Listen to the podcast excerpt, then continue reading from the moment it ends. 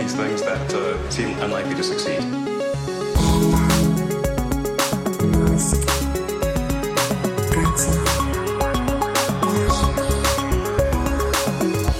Bueno, bienvenidos a esta semana nueva a Elon. ¿Qué tal estás, Matías? Estoy muy bien, ¿cómo estás tú? Yo estoy bien, no me han invitado a mí a los de Nightlife, así como ahí con mi sueño. pues ha sido un poco polémico que lo invitaran a nuestro amigo Elon Musk al Saturday Night Live. ¿Por qué día es? El 8 de mayo. Sábado, me imagino. Con lo cual, yo no sé si en el siguiente episodio lo vamos a comentar, pero por ahí, por ahí andará. Ya veremos un poco en qué momento grabamos, pero, o sea, el, sábado 8 de mayo, Elon Musk en el Saturday Night Live. Con Miley Cyrus. de, de artista invitada. Sí. Además, ha tuiteado algo de el Doggy Father, así que no sé si va a ser una especie de de parodia del padrino relacionada con el mundo de las criptomonedas. Sí. Eh, pero yo creo que Elon, fíjate, me parece que cada vez es una figura que está polarizando un poco más a sociedades como la estadounidense, sobre todo por el tema este como el cripto y tal. Y he leído muchísimos titulares de qué pereza, ojalá esto no sea verdad, eh, no sé, me parece que es cada vez un personaje más controvertido, nuestro amigo. Bueno, a ver, ha causado mucho rechazo entre partes. O sea, obviamente esto no es todo en plan, ¡ay, Dios mío, Elon Musk, que no todo en el live! lo peor que puede ser es inconsecuente. sea, es decir, lo peor que puede ocurrir es que las actuaciones y los chistes y tal sean malos. Pero bueno, yo a mí yo soy fan del Saturday Night Live, a mí me gusta descargármelos y, verlos y me parto el culo, ¿no? Hay actores mm, que cuando van allí lo hacen mejor o digamos gentecilla famosa que lo hace mejor, otros famosos que lo hacen peor, etcétera. Pero lo que también he visto es varios, varios miembros del reparto nuevo eh, quejarse en, en, en redes sociales. Con lo cual, si han puesto alguna quejilla en redes sociales, yo entiendo que de cara para adentro, de puertas para adentro, la cosa está mucho más regular o, mucho más caliente, ¿no? Mm. De lo de lo que quizás se pueda se pueda ver fuera. Así que no lo sé. También he visto otra gente eh, comparándolo con la invitación eh, al amigo Donald Trump en 2015, que fue uno de los episodios más controvertidos de todos los 40 años del programa. Pero bueno, yo creo que incluso por muchos defectos que pueda tener Elon, está a años luz de, Donald Trump. Yo creo, vamos, o sea, pero bueno. Sí, pero eh, también te digo que sus presentaciones eh, en directo no suelen dar un poco de cringe por la forma en la que se expresa y se queda pensando lo que va a decir. Por ejemplo, la rueda de prensa del otro día, después de la misión Crew 2, se ve que Elon lo dijo, de hecho, llevaba mucho tiempo sin dormir, quizás dos días enteros sin dormir. y eh, era incómoda de ver la rueda de prensa porque Elon tiene esa confianza de quedarse callado pensando lo que va a decir, eh, hablar sin eh, vocalizar muy bien, ¿no? Entonces, eh, sus presentaciones en directo de los Teslas, etcétera, a veces también dan un poco de cringe, ¿no? De esa, sensación de incomodidad y no es un actor profesional, por supuesto. Yo no le calificaría como tartamudo a, a, Elon, pero sí es cierto que por mucho que haya salido en Iron Man 2 y en otras películas el amigo Elon, pues es lo que dices tú es difícil actuar cuando eh, te trabas las palabras y cosas así. Vamos a ver qué tal queda, porque la gente que no vea Saturday Night Live, os recuerdo que esto, digamos, que viene de una semana entera de ensayos, ¿vale? Donde se ensayan los sketches, etcétera, y luego durante media hora larga, una hora, se ejecutan, ¿no? Digamos, se muestran en, en directo a, a la audiencia y al público que está allí viéndolo en el Rockefeller Plaza. Así que vamos a ver lo que tal está. Tampoco vamos a, juzgarlo antes de verlo porque yo creo que puede ser gracioso. Ya digo, lo peor que puede pasar es que no le salgan los chistes o que se caiga algún foco o que nada, ¿no? Yo no creo que... o que le den mucha cera con los chistes. Eso puede pasar eso puede, puede doler mucho al final, ¿no? Porque la verdad es que hay, hay, muchos, hay muchos ángulos. Pero bueno, la verdad lo que, lo que poco se le puede achacar es los últimos resultados financieros de Tesla, que por fin ya los vamos a comentar, ¿verdad? ventas brutales a nivel de, de coches, ventas espectaculares a nivel de monetario, a nivel de dólares. Y la verdad es que bastante interesantes. Eh, si es cierto que bueno, los créditos regulatorios siguen entrando, es decir, el dinero que otras compañías pagan a Tesla para esa compraventa de las emisiones o de los derechos de las emisiones de carbono, como Tesla no hace ninguno, pues puede vender los suyos a otras compañías y hacer caja. En ese sentido, creo que en el último trimestre, en este que estamos comentando, fueron unos 500 millones de euros, de dólares, mejor dicho, que es la cifra más alta hasta la fecha. Eh, es complicado porque Tesla decide cuándo los declara y cuándo no, ¿vale? Con lo cual no es que entren ahora ni que entren después, etcétera, sino que ellos deciden, bueno, pues en este trimestre ponemos que han entrado tanto. No se están inventando las cifras, pero deciden ellos cuánto entran en, en, un trimestre y cuántos en otro. No habría mayor problema con todo este, con todo este jaleo de los créditos regulatorios, más allá de que siempre se están poniendo una cifra de créditos regulatorios suficientes como para no entrar en pérdidas. ¿Vale? Con lo cual superan las pérdidas por unos poquitos millones de dólares, etcétera. Pero, oye, el dinero sigue siendo real y sigue entrando a la compañía, ¿vale? Pero bueno, entonces. De hecho, eh, de hecho como, como ha sido el séptimo trimestre con beneficios consecutivos, Elon eh, se ha ganado. Eh, un regalo. un regalito valorado en 11 mil millones de dólares. Hostia, tío. En estos tramos que le dan opciones para comprar acciones con un 90% de descuento. Es que. Ahora, mismo a 70 dólares.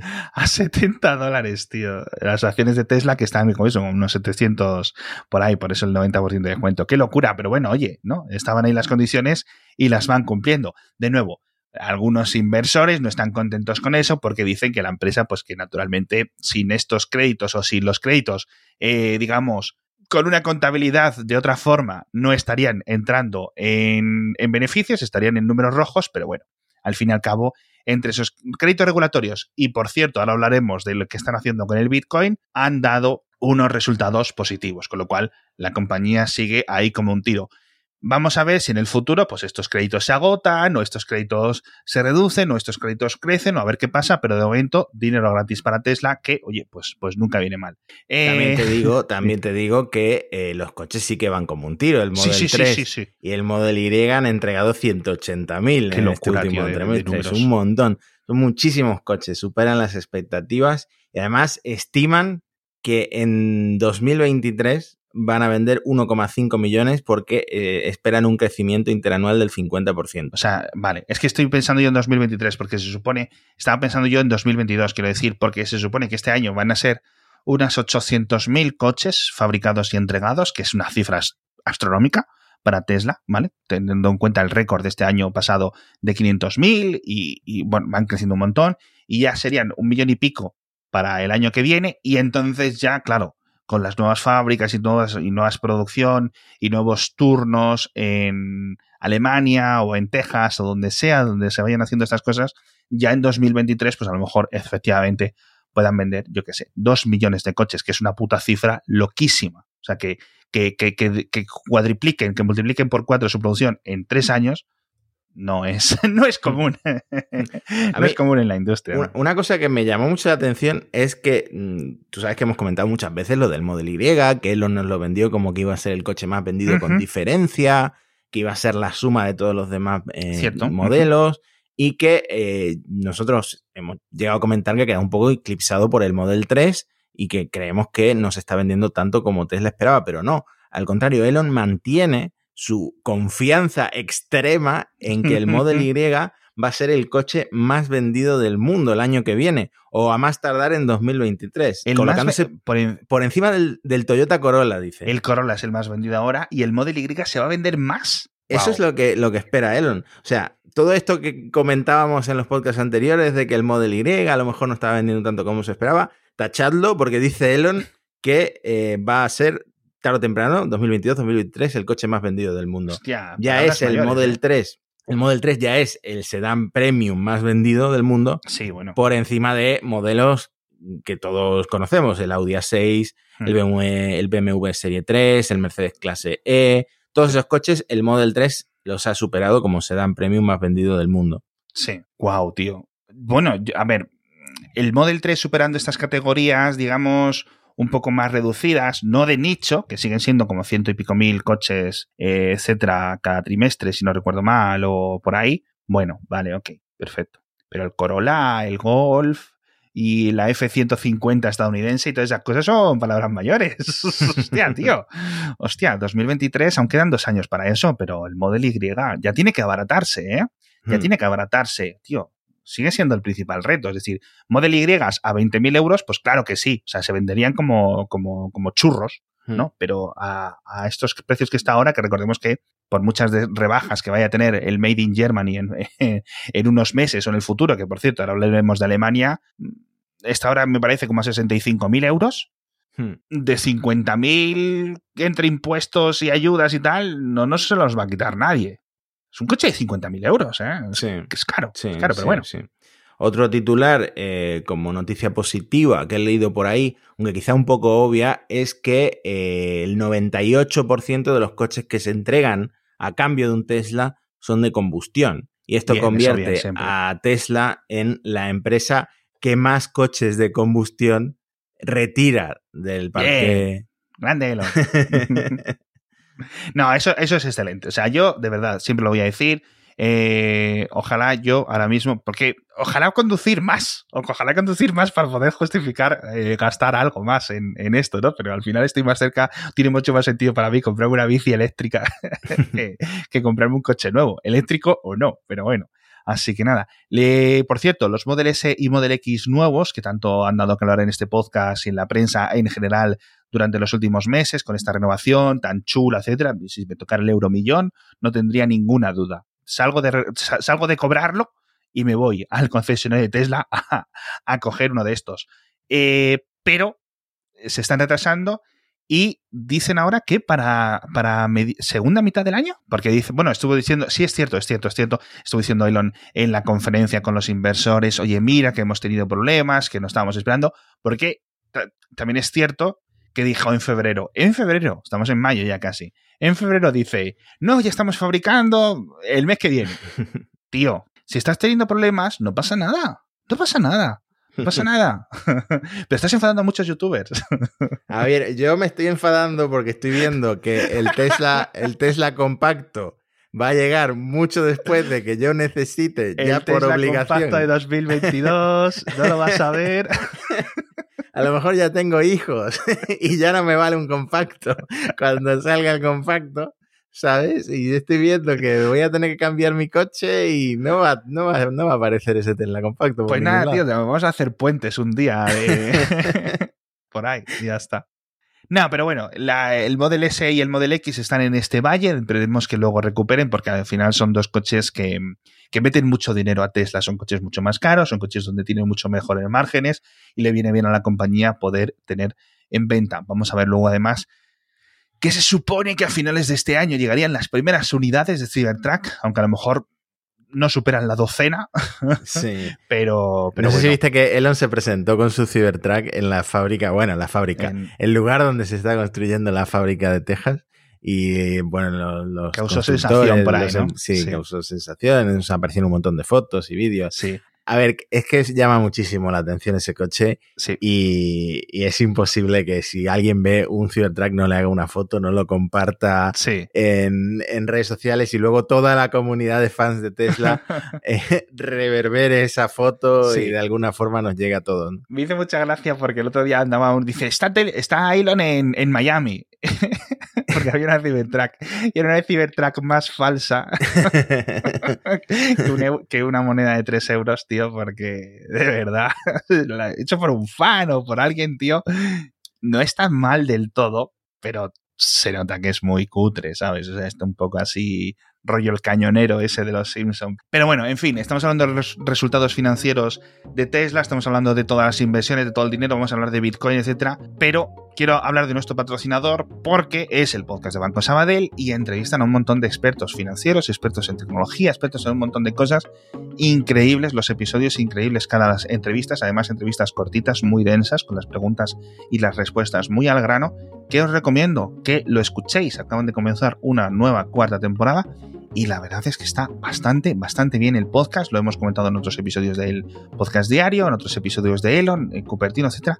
Y de verdad merece mucho la pena que escuchéis este podcast de Banco Sabadell que nos patrocina esta semana. Ya digo, porque además, si no os entráis de algunas cosas que comentamos en este podcast, estos expertos os las van a acabar explicando sobre todo los temas financieros. Así que ya sabéis, solo tenéis que buscar podcast de Banco Sabadell o entráis en las notas del episodio. Nos vamos a Berlín, ¿vale? Porque igual que hablábamos de este valle, del Model S y del Model X, eh, también se retrasa esta fábrica de Berlín, eh, los problemas que decía la prensa alemana, a la que muchos inversores están muy atentos, porque al final son los que están, digamos, yendo allí, hablando con los trabajadores, hablando con los reguladores, hablando y sacando fotos a ver qué es lo que pasa con la fábrica. Y lo que iba a empezar en julio a escupir coches, hmm. parece que ahora es finales de 2021. Con lo cual, otro retraso. La única fábrica, lo único que ha salido a tiempo, al final, ha sido Shanghái, tío. Bueno, Shanghái. Pero porque China dijo, se va a construir la fábrica y la fábrica se construye. ya está. China es China, ¿no? Y bueno, China es China, el resto del mundo es el resto del mundo. Pero bueno, un poco una putada esto, porque muchos oyentes que estaban ahí pendientes de este Model Y mm, más barato, porque va a tener unos costes de producción y sobre todo va a tener unos costes de distribución muy inferiores que van a poder abaratar este coche y que es bastante interesante el Model Y, como decías antes, que en principio va a ser el más vendido del mundo y se va a competir con todos los grandes fabricantes europeos de tú a tú, etcétera, con lo cual es muy interesante para la mayoría de los oyentes. Eh, bueno, pues y las baterías nuevas, que, que, si nos venden como una revolución las baterías nuevas y luego todavía no las están metiendo en los coches, pues mucha gente estará esperando, ¿no? Sí, así que nada, parece que si tenéis la reservita de esta cosa para 2022, sigue a la venta el Model Y, pero es el que viene importado desde Estados Unidos. Así que nada, eh, sé que hay muchas personas que están ahí esperando. Les envío un saludo. no, no, digo, no puedo decir sus nombres, pero los acompaño en el sentimiento, como, como se dice, pero ya sabéis que eh, con Tesla los retrasos es lo que tienen. Bueno, lo que sí han eh, hecho en Tesla, lo que sí lo tienen ya funcionando, es un nuevo equipo de aplicación de materiales para acelerar. esto, es, muy bueno, ¿eh? Sí, para acelerar el uso de nuevos materiales. Esto hace un tiempo mm, Tesla, entre comillas, le robó a Apple eh, un investigador de materiales, se llama Charles Kuhman o Kuhman, no sé cómo se pronuncia, em, que básicamente dirige un equipo que investiga nuevos materiales tanto para Tesla como para SpaceX, nuevos materiales, yo que sé, nuevas aleaciones de aluminio o cosas que tengan que ver con acero inoxidable, nuevas aleaciones. No sé exactamente qué materiales está investigando, pero tiene ese rol híbrido que funciona tanto para Tesla como para SpaceX. Y ahora Tesla ha montado un nuevo equipo dirigido por David Nelson, que lo ha, entre comillas, filtrado en LinkedIn, que es el equipo de aplicación de estos materiales. Entonces, lo que Tesla pretende con este nuevo equipo es acelerar, acelerar la adopción de esos materiales que ya está investigando en sus propios productos para mejorar, pues eso, las aleaciones que usa para el chasis de los Tesla, etcétera, ¿no? Vaya tela, qué bueno eso, tío. Y, materiales aplicados para, para SpaceX lo veo en el sentido de que no lo veo, en el sentido de que ellos sabrán, ¿sabes? Hacen cohetes, pues coño, necesitas una, división gigante de materiales aplicados. es que es lo normal. Y, sobre todo con la, con la Starship que viene y todas estas cosas. Pero para Tesla me resulta más chocante, más allá de la Cybertruck, que ya dijeron, no, vamos a coger los aceros de las naves y ya está. Ala. Que por cierto, ahora que hablábamos de la Cybertruck y esos materiales, uno de los empleados, no de los que ha llegado, sino de los que se ha ido, de la interfaz de diseño y cosas así, bastante veterano en Tesla, se ha ido a otra compañía y ha publicado algunos vídeos de concepto de cómo sería la interfaz del Cybertruck que nunca se habían visto. Así que os dejamos enlace en las notas del episodio, que es así un poco más futurista, ¿no? Cuando arrancas el coche, pues qué es lo que se ve dentro de la, de la pantalla. Hmm. Y nada, tenemos que hablar de Bitcoin porque se me ha olvidado otra cosa que quiero comentarte al final del episodio, ¿vale? Que quiero hablar de la competencia de Tesla, pero como comentábamos antes cuando estábamos hablando de los resultados, hace unos meses, en febrero si no recuerdo mal, Tesla compró 1.500 millones de dólares o el equivalente a 1.500 millones de dólares en criptomonedas y de ahí ha vendido parte, como comentamos, para poder entrar en beneficios en este trimestre, ¿no? Entonces esto también, pues bueno, vuelve a dar que hablar, ¿no? Todas estas cosas, toda esta conjunción de criptomonedas, Elon Musk y Tesla es eh, material eh, golosísimo, ¿no? Para, para la prensa y para los lectores. Todo el mundo quiere un poco eh, ver qué se está cociendo, sobre todo en el mundo de la inversión.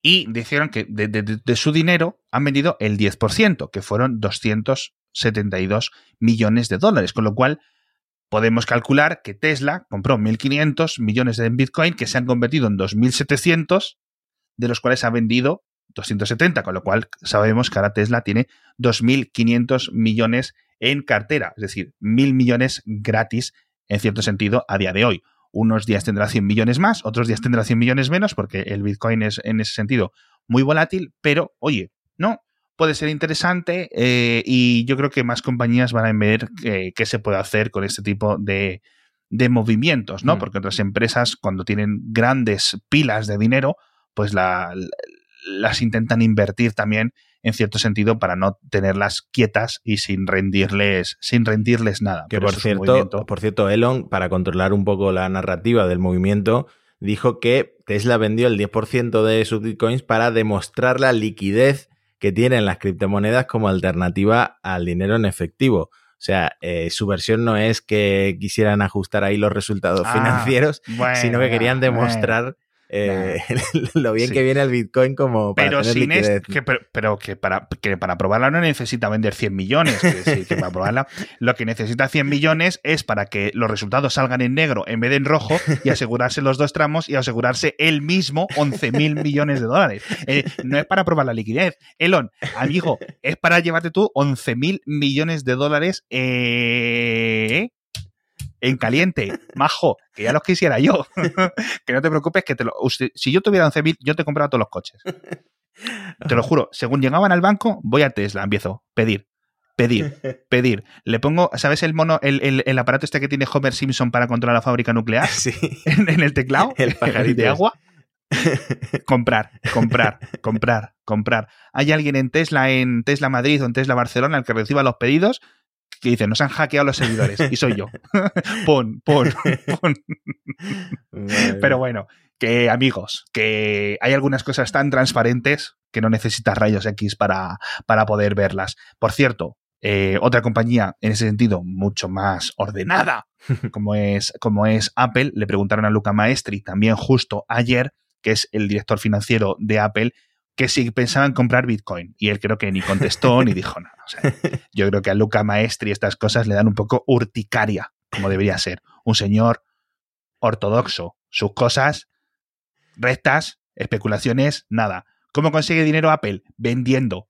¿Cuánto? Mucho. ¿A qué margen? Mucho. Ya está. Negocio del siglo. Ahí tienes. Solidez pura.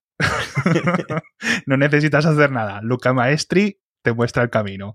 Muy fan yo de este señor. Muy, muy, muy, muy fan. No necesita cambiarse el título a maestro de la moneda ni, ni historias. Pero, claro, es que un periodista jamás le habría preguntado a Luca Maestri si piensa comprar Bitcoin si no hubiera existido Elon Musk comprando 1.500 millones de dólares en Bitcoin con su empresa.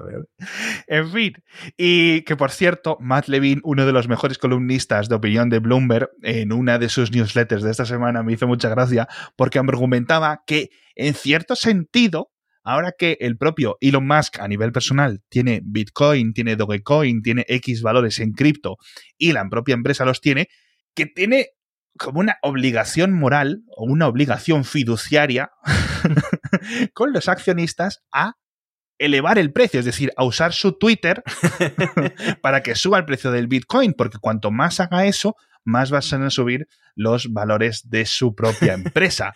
Esto debería estudiarse en las facultades de filosofía, porque ya entramos... En las de economía, en las de derechos, esto yo lo siento mucho, yo esto no veo cómo no vaya a acabar en los tribunales en unos años.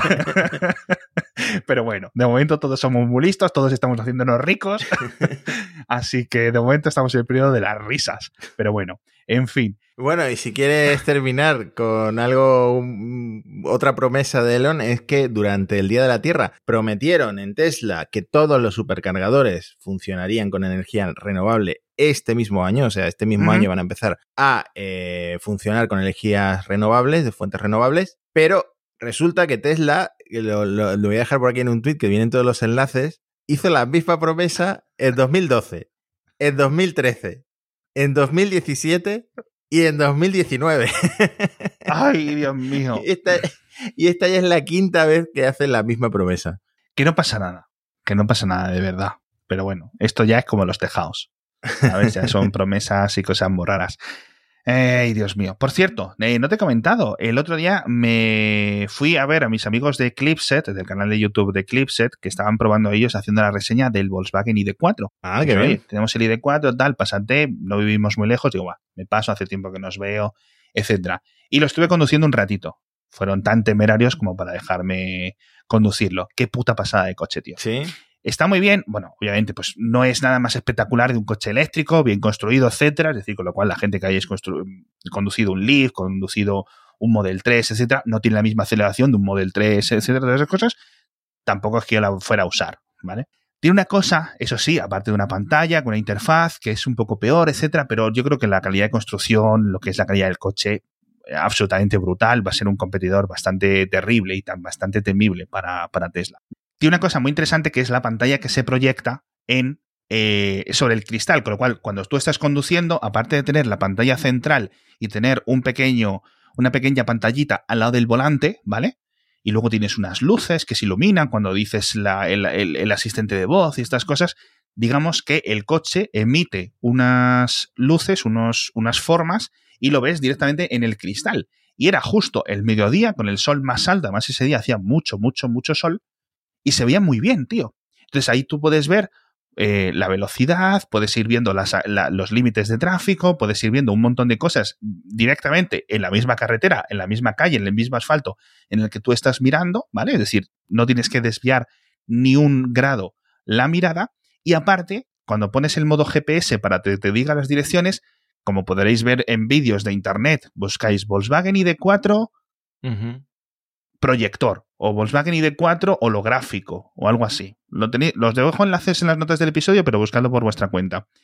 Y te salen las típicas flechas de gira a la derecha, gira a la izquierda, tal. Entonces, eh, eh, mola muy bien, lo han pensado muy bien porque según te vas acercando a donde tienes que girar, las flechas van creciendo. Digamos que se va haciendo más emergente. Pero claro, dices tú, joder, es que me bloquea. Porque incluso a la luz del sol más sol, se ve muy bien. Se ve muy, muy, muy bien. Con lo cual, por la noche seguramente eso se ve espectacular. Entonces, van creciendo según te vas acercando al momento en el que tienes que girar. Cuando tienes que ir recto, te indican que recto, izquierda, izquierda, derecha, derecha, unas flechitas así muy tradicionales en azul. Y cuando ya tienes que hacerlo, digamos que desaparecen, se van quitando opacidad. Con lo cual ya puedes ver mejor. ¿Sabes a lo que me refiero? Se tienen como dos procesos. Uno en los que aumentan su importancia para que tengas claro que tienes que girar y luego se ocultan para que puedas ver mejor el giro. Con lo cual, vamos, estupendo. Me ha encantado eso, me ha encantado, porque pensé que lo típico, que en el vídeo, que no sé qué, que de noche se ve bien, pero que está un poco iluminado, no, se ve muy, muy, muy bien. Y es una cosa que, ojo, a ver si lo pondrían, a ver si lo pusiera Tesla, porque. Claro, es que Tesla tiene la, filosofía contraria que es ponerte la pantalla en medio, ¿no? Que es como tienes que desviar incluso un poquito la, mirada para ver eh, el navegador, etcétera. Sí, la verdad es que está, está muy chulo. Y por cierto, también tienen DMS, que te mira los ojos cuando estás conduciendo para ver si. qué es lo que comentábamos en el episodio anterior. No sé si, no sé si pues viste, le propuso a alguien, supongo que de colla, eh, que le mandó, le mandaron a un periodista un, un directo en Twitter y decía la razón por la que Elon Musk no quiere poner el DMS es porque está siempre escarbándose la nariz para sacarse los mocos. Ostras, sí, sí, sí. Pero bueno, siempre hay, siempre salen rumores muy raros de empleados de, Tesla echando mierda del jefe, ¿no? En cierto sentido. Que se come los mocos. Bueno, otro más. ¿Quién no? no. Bueno, muchísimas gracias a todos por estar ahí, como siempre, una vez más en Elon. Muchísimas gracias, Matías. Muchísimas gracias a Banco Sabadell por patrocinar este episodio. Y nos vemos en otra semana. No sabemos si antes o después de esta participación en el Saturday Night Live. Y ya, a ver qué tal, a ver qué tal le sale. estaremos atentos. Hasta la próxima. Hasta pronto. We're doing these things that uh, seem unlikely to succeed.